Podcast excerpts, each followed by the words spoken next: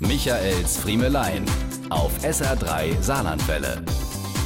Eigentlich braucht man keinen Ferienkalender, um zu wissen, dass Sommerferien sind. Das kann man auch an ganz anderen Indizien festmachen. Wenn zum Beispiel in der Nachbarschaft wieder die Wohnwagen und Wohnmobile vor der Haustür stehen, um am heimischen Stromnetz fit gemacht zu werden für die bevorstehenden Urlaubstage. Außen poliert vom Mann, innen gesaugt und gewienert von der Frau, während die Kinder im Vorgarten schon mal die Fahrräder mit dem Gartenschlauch abspritzen. Man kann es auch an den Menschen vor den Sonnenmilchregalen in den Supermärkten erkennen, die versuchen, die letzte Tube mit Schutzfaktor 50 zu ergattern. Außerdem im Einkaufswagen eine Packung Rohesser und zwei Stiegen Cola-Dosen für die Urlaubsfahrt, gerne auch Fertigfrikadellen in Folie, die einfach nur auf Urlaubsreisen so richtig schmecken und deshalb dazugehören.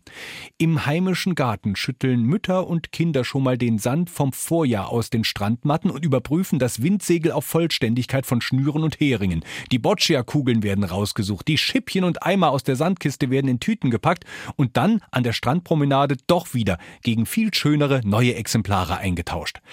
In den Sportbekleidungsabteilungen der großen Kaufhäuser bricht auf den letzten Drücker die Suche nach einem neuen Badeanzug für Mama und einer neuen Schwimmhose für Papa los. Und in den Kinderzimmern werden all die Spielsachen zusammengesucht, die mit müssen in den Urlaub. Papa macht das Auto urlaubsfit, will heißen, er klettert in die Motorhaube und prüft zum ersten Mal seit zwölf Monaten den Ölstand für die anstehenden 800 Urlaubskilometer. Dass er diese 800 Kilometer ansonsten locker jeden Monat runterfährt, ohne auch nur einen Gedanken an den Ölstand zu verschwenden, verschwenden, ist unerheblich. Das gilt auch für das Überprüfen des Reifendrucks und das Auffüllen des Wischwassers. Und dann kann's losgehen.